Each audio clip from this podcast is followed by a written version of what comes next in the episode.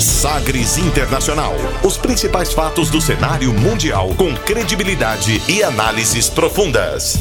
A contextualização histórica das últimas notícias com a apresentação de Rubens Salomão, comentários do professor de História Norberto Salomão e participação de especialistas. Um programa que vai além da notícia, com reflexões abalizadas sobre o panorama global. Sagres Internacional. Agora na Sagres.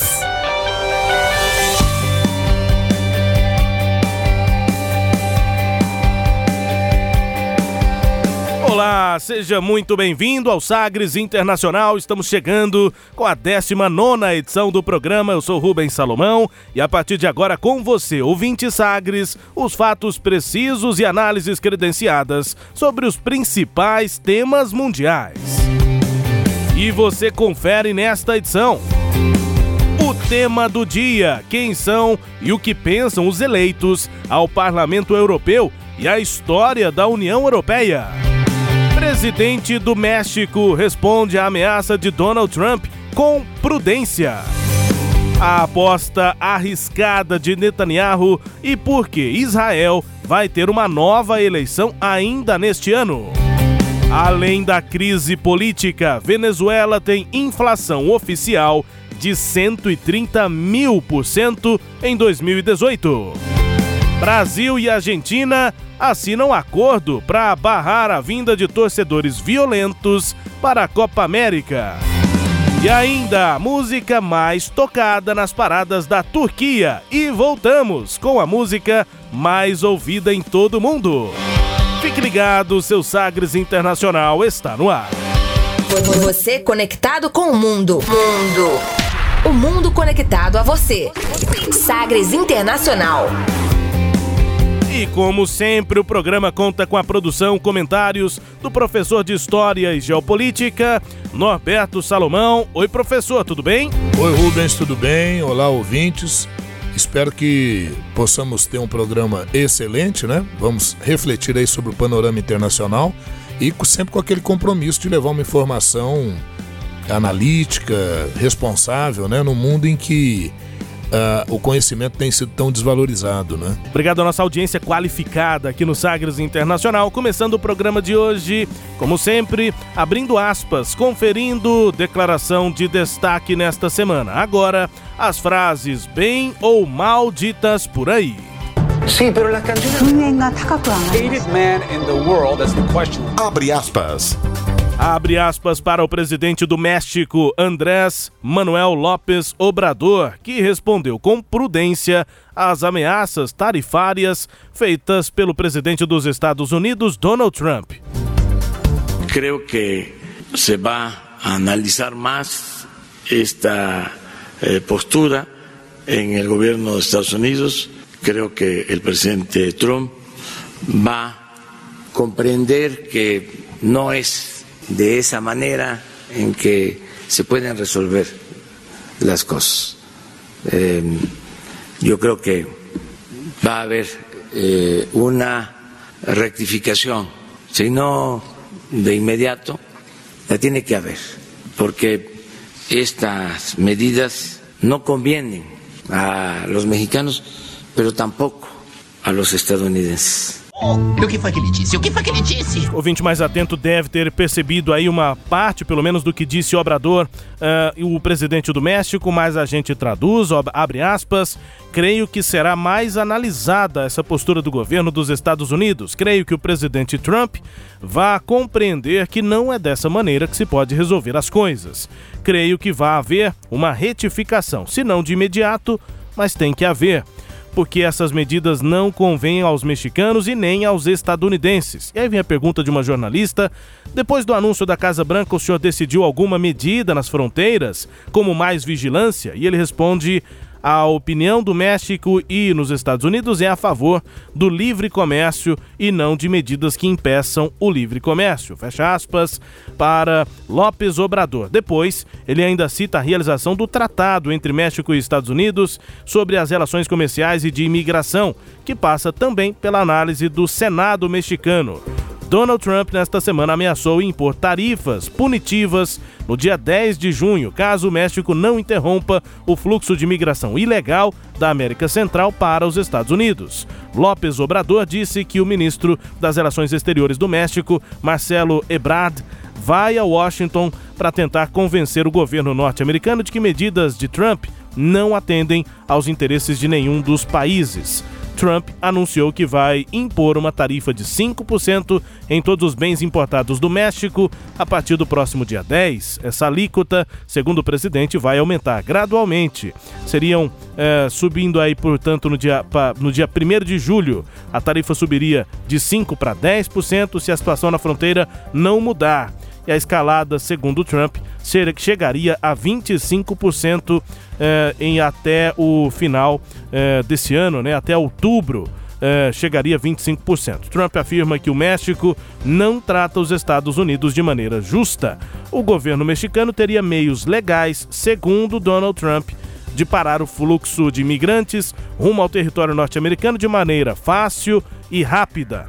De acordo com o texto da Casa Branca, é algo que tem dito desde a campanha Donald Trump, agora com essa ameaça de é, taxar ainda mais os produtos que vêm do México, professor. Pois é, Rubens ouvintes, é verdade. Agora, é sempre bom avaliar que o, o Trump, né, há várias facetas aí, mas uma delas é que ele está jogando para a torcida, como sempre, né? O, o, Trump, há uma questão interessante dele, que ele está sempre em campanha eleitoral, né? E, e agora, a questão da, da imigração, realmente, ela não podemos negar ela traz problemas é, para os Estados Unidos, sim, mas eu acho que uma, uma conversação e o estabelecimento de um programa mais adequado poderia resolver melhor essa questão, né? E quem diria, né? No século XIX, um bispo mexicano chegou a utilizar a frase pobre México, tão longe de Deus e tão perto dos Estados Unidos, tendo em vista as explorações. É bom, é bom lembrar, talvez o ouvinte não saiba, que 2 é, milhões de quilômetros quadrados do México foram incorporados aos Estados Unidos. Isso em 1848, né, num confronto, uma confrontação que houve entre Estados Unidos e México. Daí até essa frase. E sabidamente os Estados Unidos adotou uma política de exploração intensa sobre essas regiões, né? Agora a, a, o presidente Trump vem com uma postura muito unilateral, é, que não parece ser de conversação.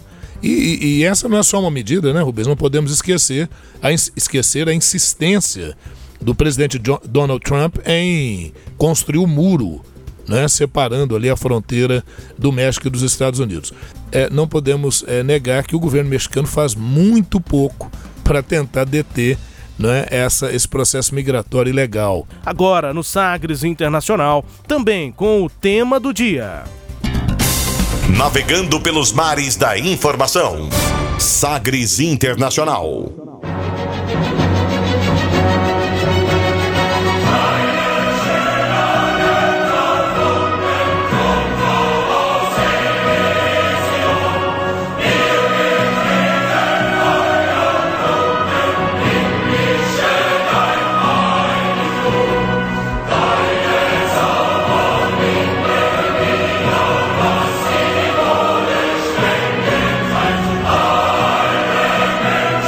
Esse é o hino da alegria, ou ode à alegria. É o hino oficial da União Europeia. E a Europa é o tema do dia no seu Sagres Internacional. Esse, esse pois é, hino, é, o ode, agora... sim.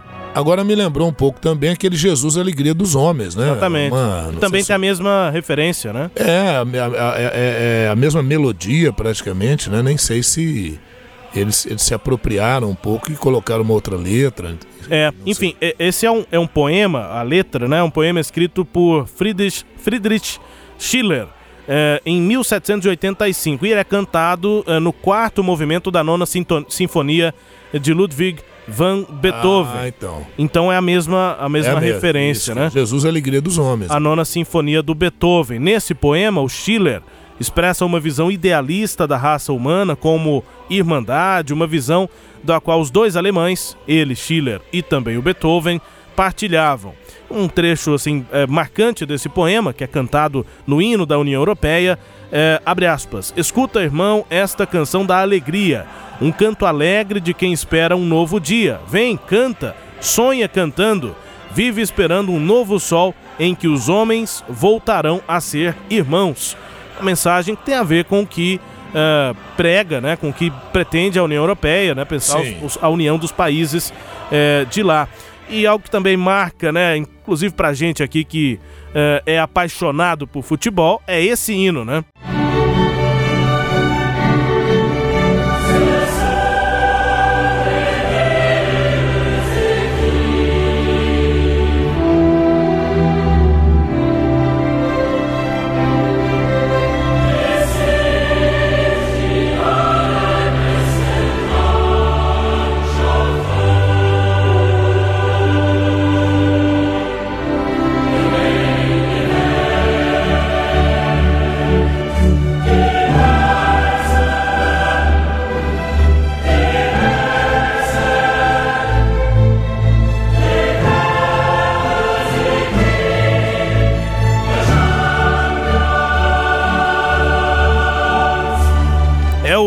Oficial da Liga dos Campeões da Europa. A gente está aqui perto, né, dessa final é, desta edição da é, temporada 2018-2019 e acho que muita gente já ouviu esse hino, mas não sabe exatamente o que ele diz, tenta entender o que ele diz, Isso. mas é meio complicado porque são várias línguas diferentes. Cada é. verso é numa língua. Na verdade são três, né? O francês, o alemão e o inglês é, nesse, nesse trecho que a gente ouviu, nesse refrão, digamos assim, né?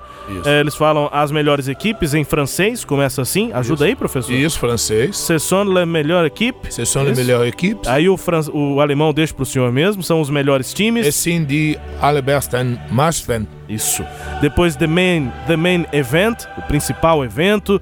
Die Master, os mestres. Die Besten, os melhores. Le Grandes Equipe e The Champions, que é esse auge dessa música que fala também sobre a Europa. É, e a gente tem a Europa hoje como nosso tema do dia. Ainda com o hino da Liga dos Campeões, a gente destaca que as eleições europeias aumentaram a fragmentação do parlamento europeu.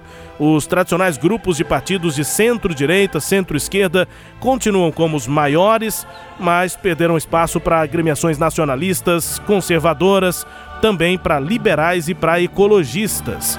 A gente cita aqui alguns desses uh, partidos que mantêm força, alguns que tiveram força reduzida na última eleição, portanto, ao Parlamento Europeu. Tão citado aqui nos programas anteriores, agora a gente também vai analisar essa eleição. O Partido Popular Europeu, o EPP, tem uma linha majoritariamente conservadora, né? Conservadorismo liberal, tinha 216 cadeiras e elegeu 180 ficou com quase 24% das cadeiras. A Aliança Progressista dos Socialistas e, Democrata, e Democratas tem uma, uma linha política social-democracia, tinha 185 parlamentares e elegeu 146, ficou com quase 20%. A, a coalizão liderada pela Aliança dos Liberais e Democratas pela Europa eh, tinha 69 parlamentares e elegeu 109 agora que é um liberal, é, so, liberalismo social, isso, né? Um centrismo. Isso. E, e, aí, né, Rubens, a gente já vê que, o, o, como você disse, o Partido Popular Europeu, ele, ele, ele perde né? Ele, ele, ele cai em número de representantes. Alinhado lá com a Angela Merkel. Angela Merkel, a Aliança Progressista Socialista, é, Social-Democrata também perdeu. Perdeu. Eram os dois maiores, né? lugares, né? São os dois maiores. E a gente começa a ver o avanço de outros grupos, como a coalizão da Aliança de Liberais Democratas pela Europa, que passou de 69 para 109 é, cadeiras. Né? Os verdes também. Eu só dei uma paradinha aí pra gente ir pensando pro Isso, isso claro, pra entender, né? Agora vamos lá, pode ir. E os verdes também, 52 antes, agora elegeram 69, 69 cadeiras, é, principalmente o ambientalismo é a isso, pauta, né? E, e, e, e, da Alemanha, inclusive, que dá esse, essa, essa, esse a up força. aí, essa força, né? Porque a Alemanha é o país mais populoso desses da União Europeia, né?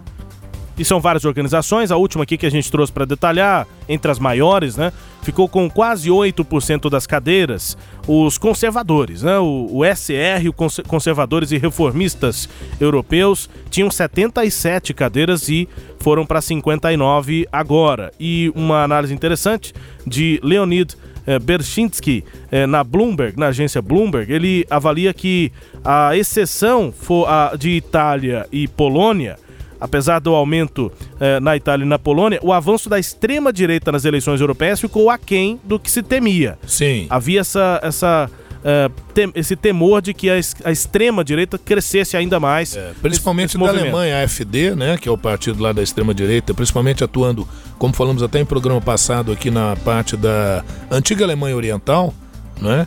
Então imaginou-se que haveria um crescimento. Então aí nesse sentido realmente foi aquém do que se imaginava, né? E o analista Cass Moody do, do The Guardian, né, demonstra que mesmo uh, assim a influência do nacional populismo ainda domina a política na Europa. A gente vai falar sobre isso, isso também, professor. Isso. Olha, Rubens, podemos mandar brasa então? Vamos lá. Vamos lá. É, é, os resultados das eleições europeias eles mostraram um avanço da, dos verdes, dos ambientalistas, né, a gente chama de verdes, e dos populistas de direita. Então há sim um, um avanço sim, desses ideias mais conservadores de direita, lá na França da Marine Le Pen, por exemplo, não é? E, e, esse, e uma, uma queda dos conservadores tradicionais e dos socialistas que é, formam os dois partidos mais fortes, mais tradicionais dentro do parlamento.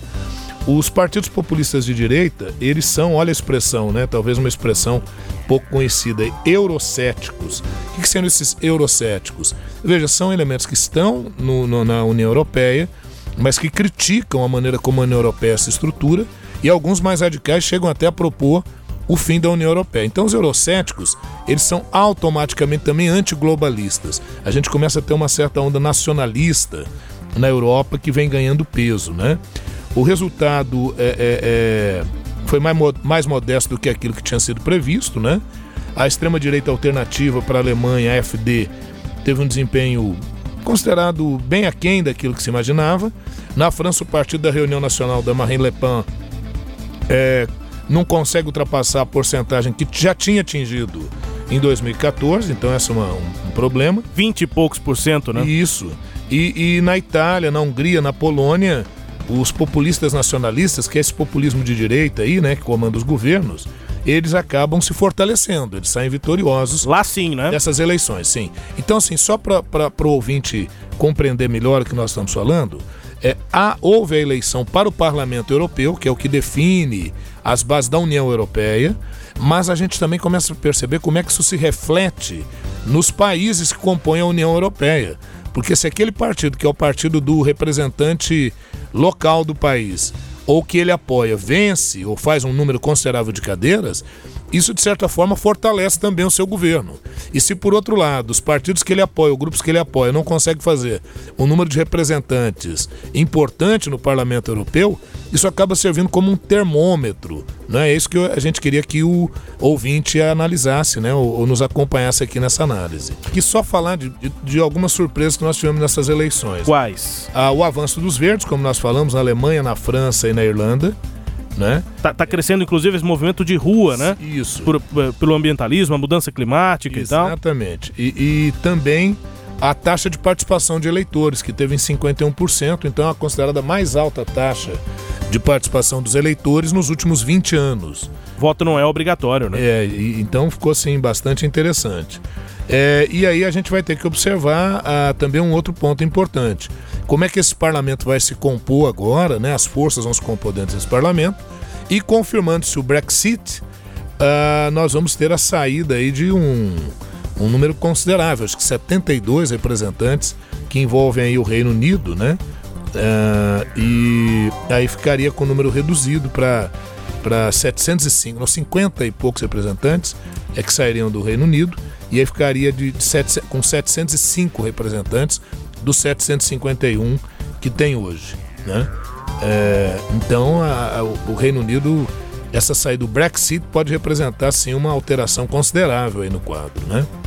E deve acontecer mesmo? Pois é. é. Esse é o mistério, eu né? me perguntando isso. É, o que todos estão se perguntando, inclusive lá no parlamento britânico, né? Pra você ter uma ideia, o Reino Unido está sem primeiro-ministro, né? Nós estamos com a Theresa May lá, é, cobrindo um buraco, digamos Próxima assim, semana né? fundamental, né? É. E o, o, candidato mais é, é, é, é, cogitado para o cargo, que é o Boris Johnson, o Bojo, falamos dele também aqui no programa passado. Ouvimos o Bojo aqui. Ele agora está sendo denunciado por mentira, porque durante a campanha pelo Brexit, ele usou, quem diria, uma fake news. Né?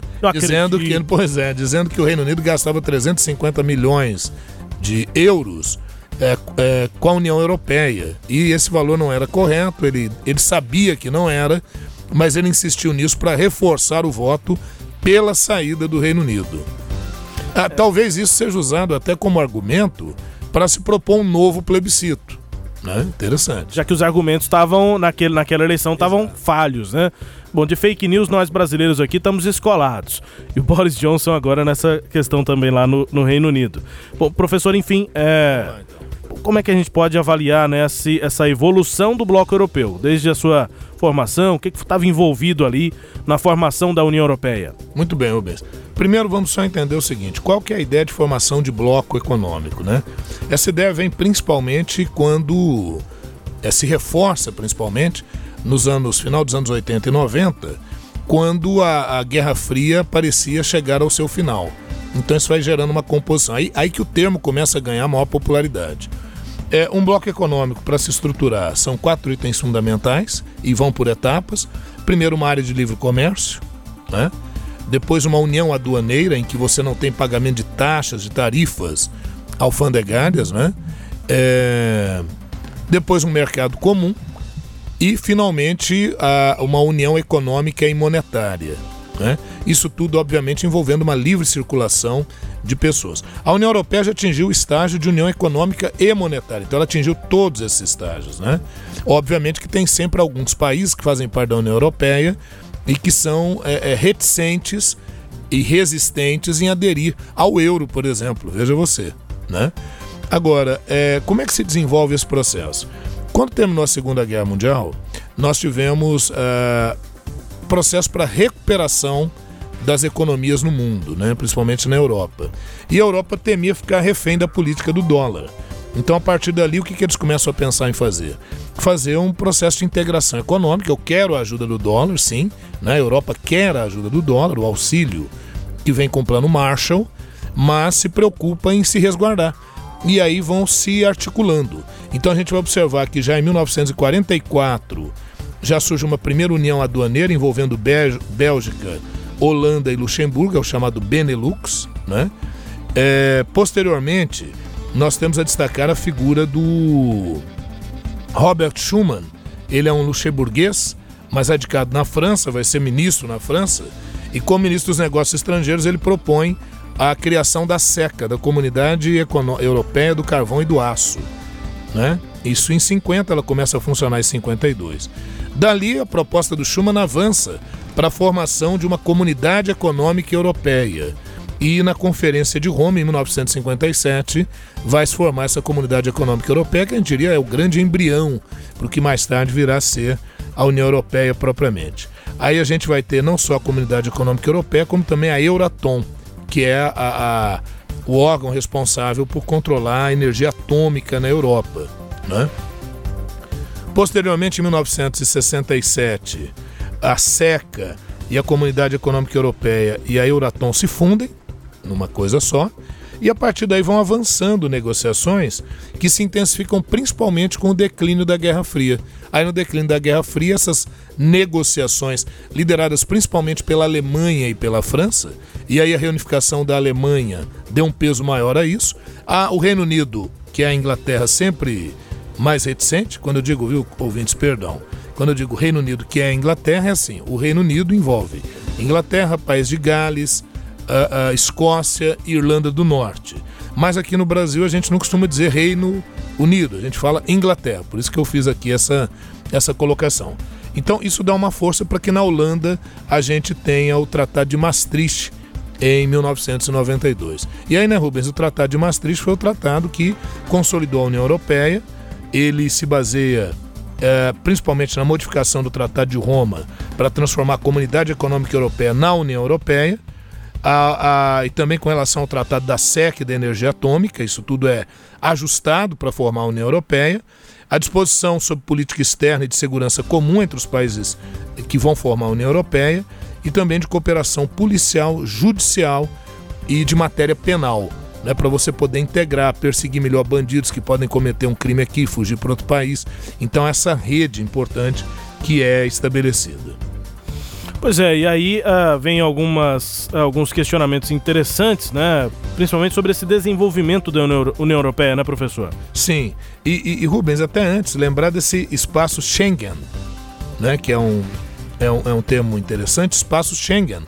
É, alguns países, 26 países dos 28 da União Europeia, a União Europeia tem 28 países, é, concordam em eliminar barreiras de circulação de pessoas. Então você não precisa de passaporte se você é cidadão desses 26 países. Né? Uhum. Obviamente o Reino Unido não participa do espaço Schengen, Schengen, que, né, que é esse espaço que foi articulado pela União Europeia de livre circulação de pessoas. Né? É, um, o, o bloco de, de bloco de, de, países, mas de pessoas, né? As pessoas Isso. podendo transitar, Isso. essa questão de passaporte. Os pros... 28 26 fazem parte. Uhum.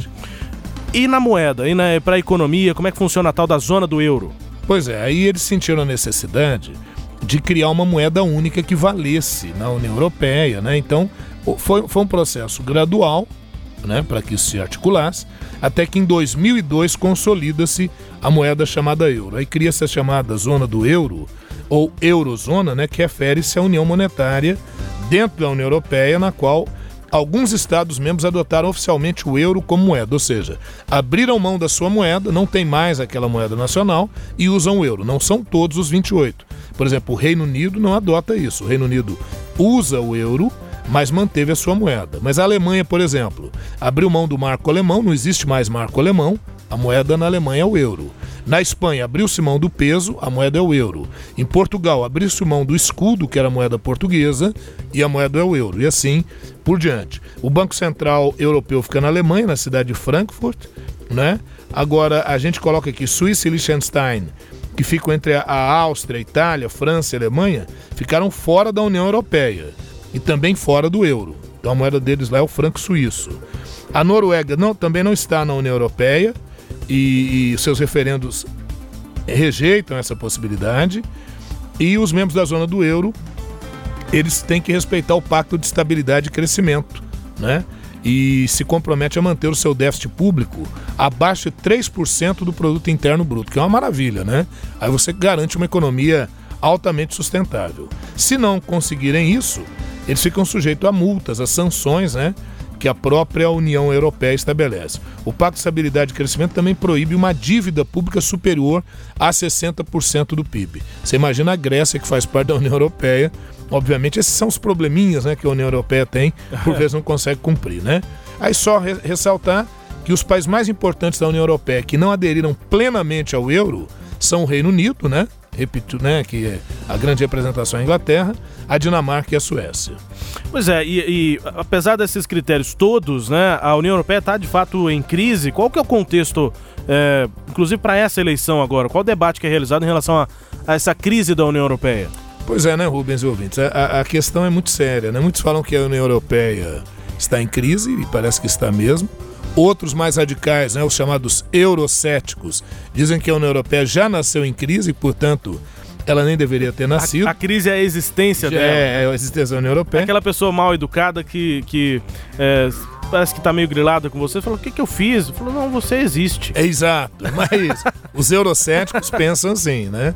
E, mas na verdade, essa acentuada crise que atinge a chamada zona do euro, e realmente atinge, mas atinge o mundo, né? De 2008 para cá, aquela crise que ocorreu em 2008, é, eu não sei se os ouvintes se lembram dela, começou lá na Islândia, com uma quebra de bancos na Islândia, ela se aprofundou ainda mais, acabou atingindo o sistema financeiro e imobiliário norte-americano, a famosa bolha imobiliária.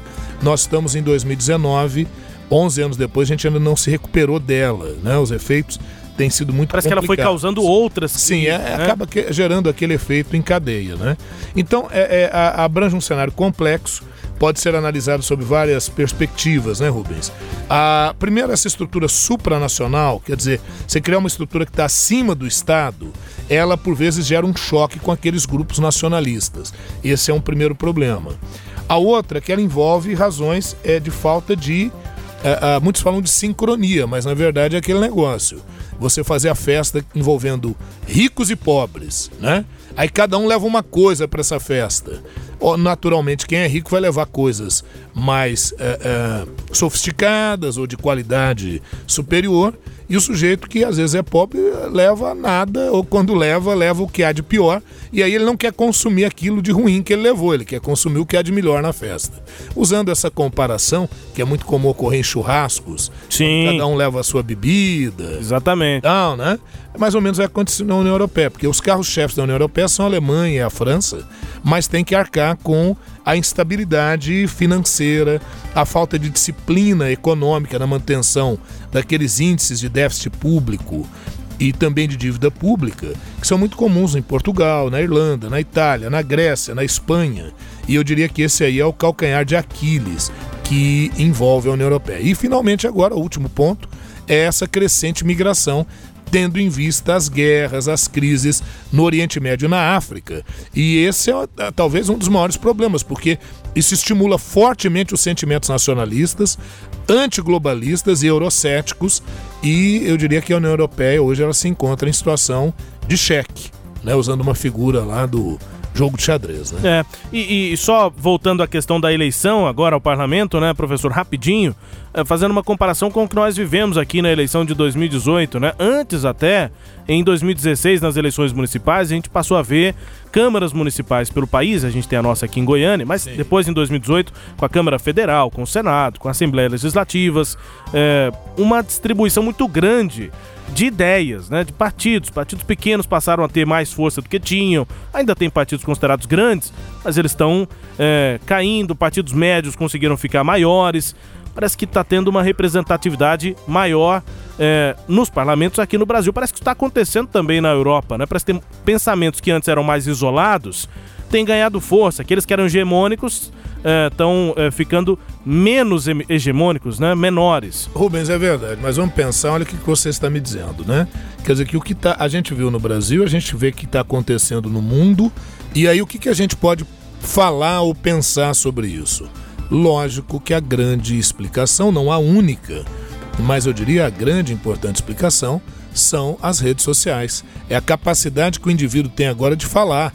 Eu costumo brincar dizendo que é a grande ágora virtual. Ágora, só lembrando aos ouvintes, era o espaço público na Grécia Antiga, onde os cidadãos iam para votar as leis. Então, na Grécia Antiga, em Atenas especificamente, na democracia ateniense, você não elegia representantes, como nós fazemos, deputados e tal, para votar a lei. Não. Havia uma assembleia que propunha a lei, ela não aprovava a lei, ela propunha, e os cidadãos em praça pública, e a praça pública é denominada Ágora, ali votavam se eram favoráveis ou não à lei. A gente está vendo um fenômeno similar e agora o homem comum ele tem voz, ele tem voz pelas redes sociais. É, tanto que a gente passa números aqui, analisa as eleições do Parlamento Europeu, a gente passa também o caminho para você ver na mesma fonte que a gente vê. Os números aqui é, e oficiais, né? Tem um site da União Europeia é, que explica da, detalhadamente os resultados, com cada partido e tal. É, o site oficial é Election, eleição em inglês, Election, traço, que é o IFEM, né?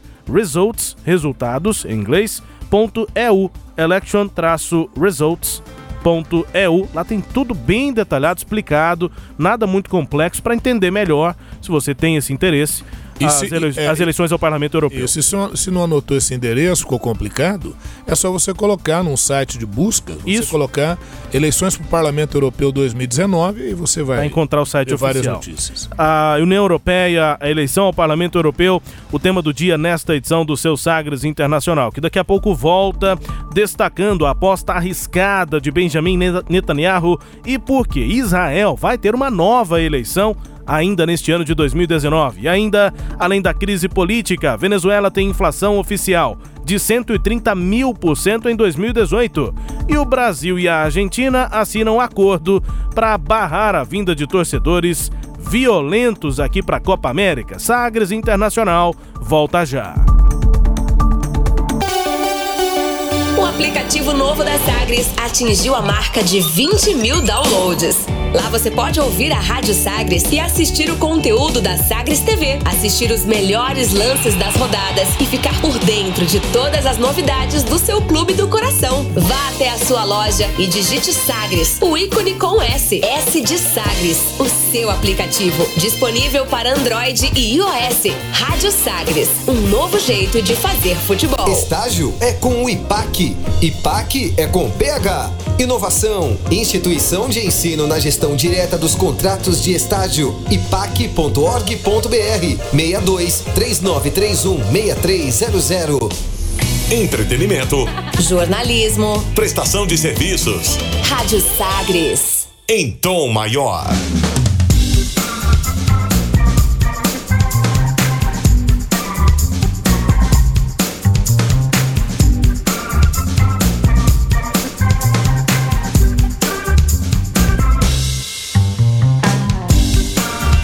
Volta com Sagres Internacional, com a minha apresentação Rubens Salomão, também os comentários do professor Norberto Salomão.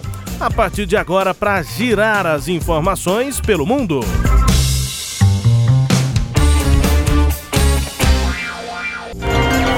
Velas ao mar. Noite de eleição, em 9 de abril. Benjamin Netanyahu festejava, imbatível aquele dia. Excelentes perspectivas para iniciar o quarto mandato com maioria no parlamento israelense. Porém, esgotado na quarta-feira o prazo, agora dessa semana, o prazo para formar uma coalizão, o seu partido Likud levou o país a um cenário que parecia improvável sete semanas atrás: a dissolução do parlamento e a convocação das segundas eleições em apenas um ano no país, em Israel. O primeiro-ministro Benjamin Netanyahu preferiu esta manobra arriscada a dar ao líder da oposição, Benny Gantz, do azul e branco, a chance de tentar formar o governo, dissolver o Knesset, que é o parlamento, é, no entanto, uma aposta bastante arriscada para o premier, que está no comando de Israel há quase uma década. Depois do fracasso nas negociações, ele se fragilizou para enfrentar uma nova campanha eleitoral e ainda carrega nas costas três processos como com, por corrupção, suborno e quebra de confiança, com a primeira audiência na justiça marcada para outubro.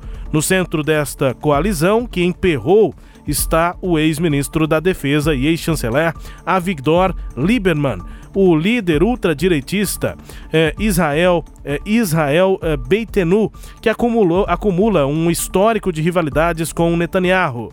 O partido dele ganhou cinco cadeiras no parlamento. Podem parecer poucas, mas são o suficiente para fazer as aspirações de Netanyahu um pesadelo. Eu já ouvi por aí a avaliação de que o Benjamin Netanyahu, primeiro-ministro de Israel, é um dos políticos mais articulados, mais bem articulados, inteligentes do mundo. Parece que ele está com um desafio à altura, então, professor. Sem dúvida nenhuma. Bom, articulado ele é. Um dos mais inteligentes, a gente pode questionar essa questão, né? Agora, é, veja bem, Rubens. O Netanyahu venceu, acho que há três semanas, né? Foi em abril, né? Foi, foi. É um mês, né, já. E aquela festa toda e tudo. E o Likud, que é o partido dele, é um partido de direita, conservador. Como, como foi no início de abril, já são sete semanas. Sete semanas, então. Quase dois meses já. Isso.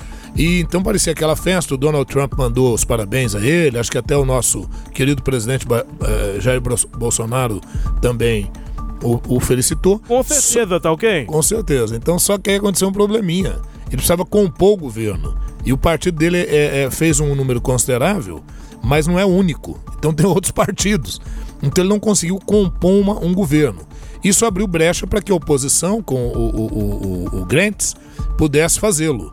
Só que aí ele falou: não, aí não, aí eu prefiro então convocar novas eleições, apostando que nessas novas eleições Uh, ele poderia uh, ou poderá derrubar seus opositores. O que o, o problema é que ele está respondendo três ou quatro processos por irregularidades, por corrupção. Então a tendência, pelo que os analistas, os especialistas têm apontado, é dele se enfraquecer mais ainda nesse processo. Pois é, e a situação diz. Agora, desculpa, se ah. ele não se enfraquecer, aí sim, jogada de mestre. É uma tentativa, né? Tentativa. Porque ele teria que entregar o, o poder, basicamente, a é isso Exatamente. da situação que ele estava, isso, né? Isso. É mais ou menos como aquele zagueiro que prefere fazer o pênalti e arriscar. é. do que ah, frente, o... frente a um gol iminente, né? O Luiz Soares na Copa de 2010, se eu não me engano, né? Que meteu a mão na bola dentro da área. Isso. E entrar, é, ele meteu o tiro é o que. O, perfeito e o goleiro foi lá e defendeu. É isso aí. Defendeu o pênalti. Isso é o que o, o Netanyahu está tentando fazer lá em Israel. É, é para não perder a mão do governo, né? Pode fazer? Não pode. Igual pegar com a mão dentro é. da área. Não, ele pode, né? O que ele está fazendo está correto. É. Assim, é uma tentativa meio desesperada. Né? É, é, assim uma, um último recurso dentro da circunstância política que está se apresentando em Israel. Olha, um destaque é da economia. É que a Venezuela teve uma inflação de 130.060% em 2018. Só os 60% já estava muito, mas teve 130 mil também. Isso. 130 mil e 60% de inflação em 2018 na Venezuela. Uma economia que teve uma contração, diminuiu. A gente fica esperando um PIB positivo aqui no Brasil. Lá o PIB da Venezuela caiu 47% entre 2013 e o ano passado, 2018, segundo informou o Banco Central do país. É o primeiro relatório do Banco Central da Venezuela nos últimos três anos. Antes gente, não eram divulgadas a gente informações. Admirado de ter um banco central na Venezuela. É, existe, né? mas há três anos não divulgava informações desse tipo. Isso. Voltou agora. A inflação atingiu 274% em 2016, 862% em 2017 e esse número, 130.060% em 2018. O Fundo Monetário Internacional, FMI, avaliou que a Venezuela teve uma inflação de 1 milhão 370 mil por cento no ano passado, bem acima desse número do Banco Central lá da Venezuela. Para esse ano de 2019, o FMI prevê uma inflação de 10 milhões por cento na Venezuela. O Banco Central daquele país informou ainda que as exportações de petróleo, fonte de 96% da renda no país, caíram para 29 bilhões e 800 milhões de dólares no ano passado, 2018. Em 2013, cinco anos antes, as exportações de petróleo representaram 85 bilhões 600 milhões de dólares é, para a Venezuela. No ano passado, 29 bi. E em 2014, isso já tinha caído dos 85, tinha caído em 2014 para 71 bilhões 700 milhões de dólares, quando houve uma queda nos preços do petróleo e atingiu em cheio os venezuelanos lá em 2014. E acredite, viu, Rubens, essa hum. queda da produção do petróleo, em parte deve-se também a, a, uma, a uma estrutura de exploração do petróleo que já está obsoleta. Né? Como, como na Venezuela uma, há um grande quadro de corrupção na, na, na, na, na empresa, na, na empresa de petróleo venezuelana, é, compraram equipamentos que hoje eles não têm a, a, utilidade que deveriam ter. Então tudo isso complica. Você imagina, a Venezuela aposta tudo no petróleo e não consegue hoje extrair com a mesma facilidade. Agora, não podemos esquecer também os embargos dos Estados Unidos à Venezuela, que vão pressionando, vão lentamente asfixiando o governo do Nicolás Maduro. É, a Petrobras da Venezuela é a PDVSA, né? Petrobras, Isso, PDVSA. É, Petróleos de Venezuela, Isso. PDVSA. Pois é, os números eh, são bastante ruins da economia da Venezuela. Apesar de uma recuperação de preços do petróleo no mercado internacional em 2016, houve de fato essa abrupta queda na produção eh, e tem impedido a elevação da renda. Segundo números oficiais, a oferta de petróleo venezuelano, que foi de 3 milhões e 200 mil barris por dia há 10 anos, agora caiu para 1 milhão e 30 mil barris por dia em abril agora desse ano. Há três anos, portanto, o Banco Central da Venezuela deixou de publicar os relatórios sem justificativa, publicou esse relatório agora. Ah, por parte do Banco Central, a administração de Nicolás Maduro, houve um encontro, né, mais uma tentativa de conversa entre eh, o governo do Maduro com a oposição de Juan Guaidó, ainda sem um acordo em vista. Claro, e o Maduro ele vai levando em banho-maria também, né? Então agora ele está apontando para essa possibilidade de acordo, mas ele vai empurrando devagarinho. E o Guaidó, pelo seu lado, já fez uma tentativa de, derru de derrubá-lo sem êxito. Então é melhor que eles vão assim, né? Fazendo esse jogo do. Me engana que eu gosto. É, puxa, empurra, vai de lá que eu vou te Agora, um outro detalhe, viu, Rubens? É, hum. Quando se fala em índices de inflação apresentados pelo Banco Central Venezuelano, é, para esse ano de 130 mil por cento, né?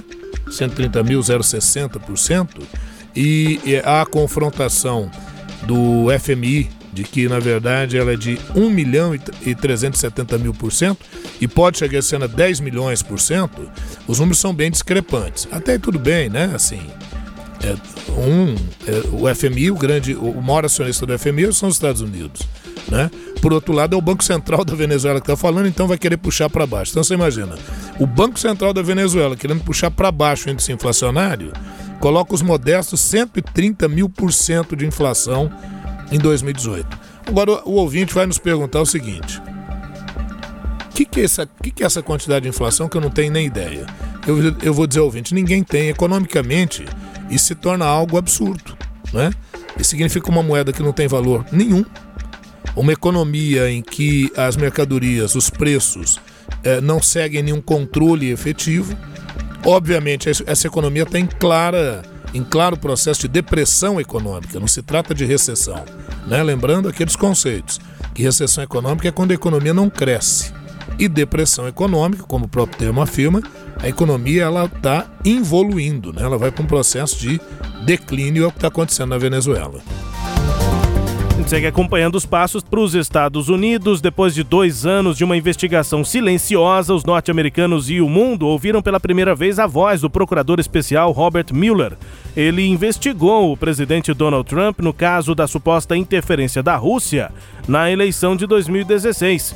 O procurador afirmou que não há certeza sobre a inocência do presidente dos Estados Unidos em relação a uma possível obstrução de justiça. Confira o que disse o procurador especial que investigou Trump, Robert Mueller. If we had had confidence that the president clearly did not commit a crime, we would have said so. We did not, however, make a determination as to whether the president did commit a crime. Under long standing department policy, a pres president cannot be charged with a federal crime while he is in office. That is unconstitutional. Charging the president with a crime was therefore not an option we could consider. So, who then should decide? The opinion says that the Constitution requires a process other than the criminal justice system to formally accuse a sitting president of wrongdoing. O que foi que ele disse? O que foi que ele disse? Bom, para explicar aqui o que disse, com uma pergunta no meio aí, né, dessa declaração do procurador especial Robert Mueller que investigou Donald Trump, abre aspas, se tivéssemos certeza de que o presidente não cometeu um crime, nós teríamos dito isso. Nós não determinamos se o presidente cometeu ou não um crime por obedecer à política do Departamento de Justiça. O presidente não pode ser acusado de um crime federal enquanto está no cargo. Isso é inconstitucional. Apesar acusar o presidente não é uma opção que possamos considerar. Aí um repórter da ABC eh, perguntou: então quem é que tem que decidir? Aí o Robert Miller completa: a Constituição exige um processo além do sistema de justiça que formalmente acuse um presidente no cargo em, em caso de qualquer crime. Fecha aspas. Simples, né? Então ele jogou a coisa pro Congresso. Exatamente. Como acontece aqui no Brasil. Sim. Tem, é... Ele falou: olha, o, a, o meu limite chegou aqui. Aí vai para uma comissão parlamentar de inquérito. Aí é, é, o Congresso. E hoje o Donald Trump não está muito bem lá no Congresso, porque a maioria é do Partido Democrata. Mas entre os democratas não há, assim, uma, uma unanimidade sobre um possível impeachment do presidente. Daqui a pouco a gente vai ouvir a Nancy Pelosi, que é a presidente democrata né, do Congresso, da Câmara eh, dos Representantes lá nos Estados Unidos. É, é como aconteceu aqui no Brasil. Rodrigo Janot era procurador-geral da República, investigou o Temer até o limite dele. Depois ele tinha que mandar a denúncia para o STF e o STF mandava para o Congresso. Isso. O Congresso tinha que aprovar ou não, não aprovou. O Temer não foi investigado, não Perfeito. foi, não foi acusado, né? não é investigado. Investigado ele foi. foi. Não foi acusado é, de qualquer crime enquanto estava no cargo, porque o Congresso não deixou. É, é, órgãos diferentes, departamentos diferentes, esses nomes mudam, mas o sistema é bem é, semelhante. E não houve interesse do Congresso naquele momento de votar um impeachment do, do, do presidente Temer, porque seria muito traumático você ter num período tão curto dois processos de impeachment, né? Depois das declarações aí do procurador Robert Mueller e dos chefes do Departamento de Justiça dos Estados Unidos, o presidente Donald Trump se manifestou como sempre no Twitter, abre aspas, nada muda com a fala de Mueller. Não havia evidências suficientes e assim como é no nosso país, sou uma pessoa inocente. O caso está encerrado. Obrigado. The case is closed. Thank you. Foi o que disse o Trump no Twitter. Ao... Ei, mas eu, eu, não me lembro, mas eu acho que o Temer fez uma declaração muito similar a essa questão, né? Aqui também, quando você citou o exemplo do Temer. É. Bom, a oposição então ao Trump se animou quando ouviu essa referência do procurador a um possível impeachment, jogando para o Congresso a decisão. No entanto, a líder democrata Nancy Pelosi, que é presidente da Câmara dos Representantes nos Estados Unidos, fez análise mais pragmática e realista ela disse que a melhor opção não é a busca pelo impeachment, mas manter o debate político, que pode dar resultados reais. Confira. Many of them are reflecting their views as well as those of their constituents. Many constituents want to impeach the president, but we want to do what is right and what gets results. What gets results.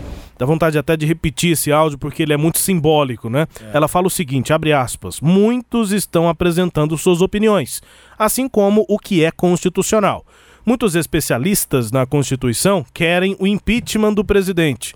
E aí o pessoal começa a esboçar um aplauso quando ela diz isso. É. E ela completa, mas, but, mas nós queremos fazer o que é certo e o que dá resultados. E aí há uma reação da plateia que para de tentar aplaudir e ela repete: o que dá resultados.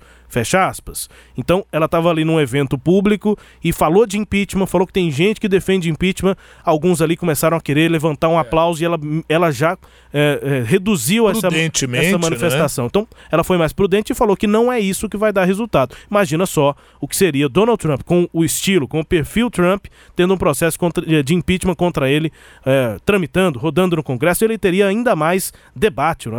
A situação, talvez, é isso que ela diz, os resultados é, é, não são muito previsíveis. Né? E, e, e, também, viu, Rubens, na fala dela, é porque não há um consenso, como eu falava há pouco, entre os próprios democratas em relação a um possível impeachment do presidente Donald Trump. Né? E aí você poderia ter uma divisão do próprio partido, porque nos Estados Unidos o, o, os partidos políticos eles são muito tradicionais e eles pensam primeiramente no bem-estar dos Estados Unidos do que nas questões de disputa política. Eu me lembro que quando da reeleição do George W. Bush, o Partido Democrata tinha assim, uma carga de acusações grande que poderia fazer contra ele, mas preferiu recolher as armas naquele momento, porque era um momento de grande instabilidade, né? E o próprio Partido Democrata pensou que não era um grande negócio se pegasse a presidência naquele momento, por exemplo. Então eles avaliam uma série de coisas antes de tomar uma decisão desse nível. Agora, que tem é, é, é, é, coisa por aí, que tem. É, que nesse mato tem alguma coisa, sem dúvida que sim, e, e, e, os próximos capítulos vão revelando pra gente. A gente vai acompanhar também, provavelmente na próxima edição, o anúncio oficial, né? Da campanha pela reeleição de Donald Trump. Deve acontecer nessas próximas semanas, mas ele já está em campanha, né? O Sagres Internacional também com as notícias do Brasil.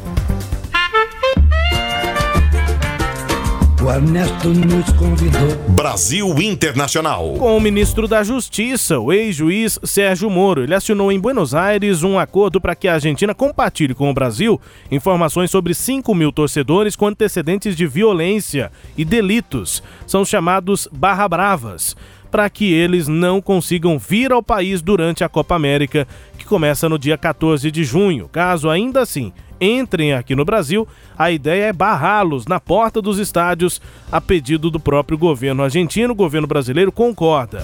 Que essas pessoas, que são uma minoria do público do futebol, tem que se dizer, né? os torcedores do futebol são, acima de tudo, apaixonados pelo esporte e querem assisti-lo com tranquilidade, mas essa minoria uh, será barrada, não só nos estádios, mas nas nossas fronteiras. Aí o ministro Sérgio Moro, da Justiça e Segurança Pública, o documento de cooperação foi assinado por ele, né? E com a ministra da Segurança da Argentina, Patrícia Bullrich, eh, durante a 43ª reunião de ministros do Interior e da Segurança e da 49ª reunião de ministros da Justiça do Mercosul e estados associados. Segundo a agência Reuters, a base de dados da Argentina inclui 5.400 torcedores de 44 times de futebol que foram proibidos de ter acesso aos estádios argentinos por terem participado de atos de violência, entre os quais se encontram 950 barra bravas do River Plate e outros 900 do Boca Juniors.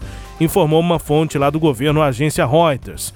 A seleção da Argentina estreia na Copa América em 15 de junho contra a Colômbia em Salvador, joga depois no dia 19 contra o Paraguai em Belo Horizonte e encerra a participação na primeira fase no dia 23, enfrentando o Catar em Porto Alegre. A agenda dos argentinos aqui no Brasil se tem aqui três sedes, também são sedes São Paulo e Salvador. Ah, portanto, essa esse destaque aí do acordo com é, o Brasil, Argentina e Brasil, é, com a Copa América, que começa agora em junho. Olha, o Brasil, uma última informação: o Brasil vai mandar neste mês para a República Democrática do Congo, em junho, 13 de seus melhores guerreiros de selva, oficiais e especialistas, para treinar a tropa da missão internacional da ONU é, no país, é, a chamada MONUSCO, né, a missão internacional da ONU lá no Congo. Os brasileiros, portanto, vão é, treinar essas forças. A área segue em forte conflito. São vários grupos rebeldes lá no Congo, empenhados lá numa luta étnica religiosa. Tem a crescente influência de movimentos radicais como Boko Haram, infiltrado a partir da Nigéria, e o Estado Islâmico também na Líbia, com base em pequenas vilas próximas de Sirte, no Mediterrâneo. E são informações do Exército Brasileiro que vai fazer essa uh, esse trabalho no Congo de treinamento, inclusive, das forças da ONU. Chegando ao fim aqui do nosso programa, Sagres Internacional também com músicas pelo mundo, a mais tocada na Turquia e hoje também com a mais tocada no planeta de acordo com a Billboard, com o Shazam, com sites aí internacionais é, que apuram né, as músicas tocadas. Vamos para a Turquia com Adamlar e o nome da música é, é Yorundun. Yorundum. É isso. É uma banda de rock e você confere a música Yorundum da banda de rock da Turquia Adamlar. A música turca mais ouvida na Turquia nesta semana. Confira.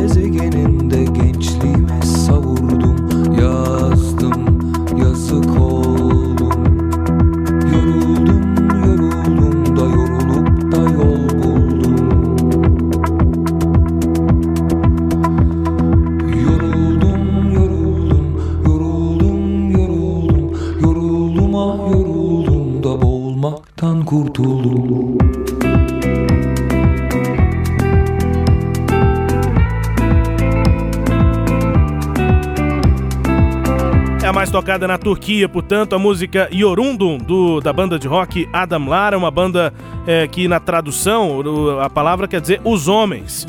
E foi formada em 2013, o vocalista é Tolga Agdogan, os guitarristas Emran Malikler e Gurhan Ogutuku e o baixista Emir, Emir, ó, é, Emir Ongun, baterista Berkan Tilavel. E uns nomes fáceis de falar. Tranquilo, né? né? Foi, foi bem Beleza, aqui, né? muito bem. Ó, a banda é de 2013 e ela fala também bastante sobre é, questões é, de, uh, não sei se pode dizer autoajuda, sim, mas uma questão sobre a sua colocação no mundo, né? A letra é bem interessante. Olha só o que diz: Estou cansado, cansado e também parei de me afogar. O que eu era, o que me tornei.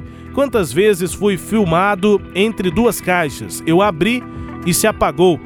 Eu tenho pena de mim, escrevi. Estou cansado, cansado e eu encontrei o caminho. Estou cansado, cansado e parei de me afogar. Meu interior colide com o exterior. Os sonhos são transmitidos para a realidade. Que isso, é uma música filosófica. Filosófica. Interessante a música aqui do Adam Lara, uma banda de rock lá da Turquia. Vamos direto então aqui para mais tocada no mundo, que o nosso tempo já está estourado. É um cara mal, né? É, mas é a Bad Guy. É a, a tradução é, literal, a princípio, sem conhecer a música, é isso. É o cara mal, Bad Guy. Ah, quem canta é a Billie Eilish lá dos Estados Unidos. Você vai ouvir, daqui a pouco eu passo a letra e você vai ver que na verdade a garota é que é a vilã. Ouça aí Billie Eilish, Eilish e a música Bad Guy.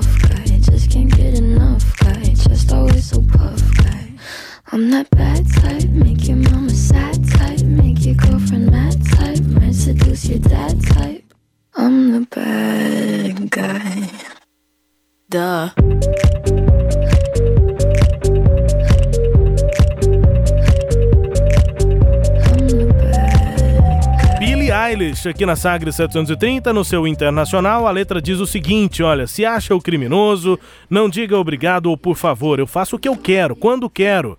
Minha alma é tão cínica. Então você é um cara durão? Um cara que gosta da pegada bruta, um cara que nunca tá satisfeito, um cara que tá sempre com o peito estufado.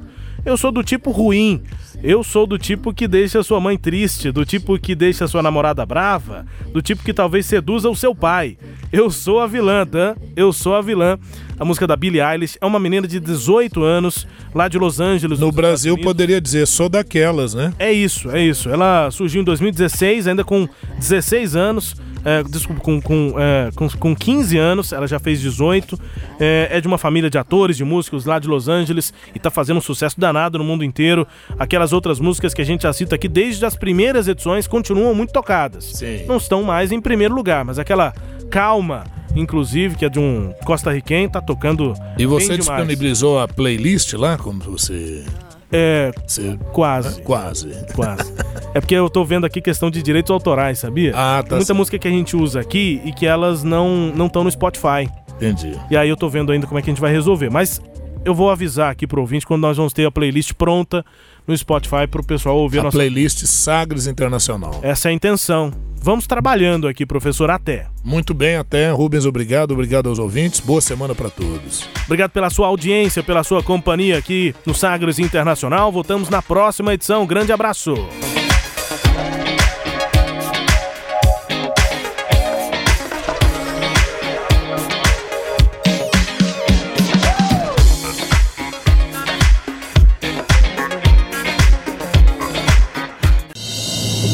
Você ouviu Sagres Internacional. Os principais fatos do cenário mundial com credibilidade e análises profundas.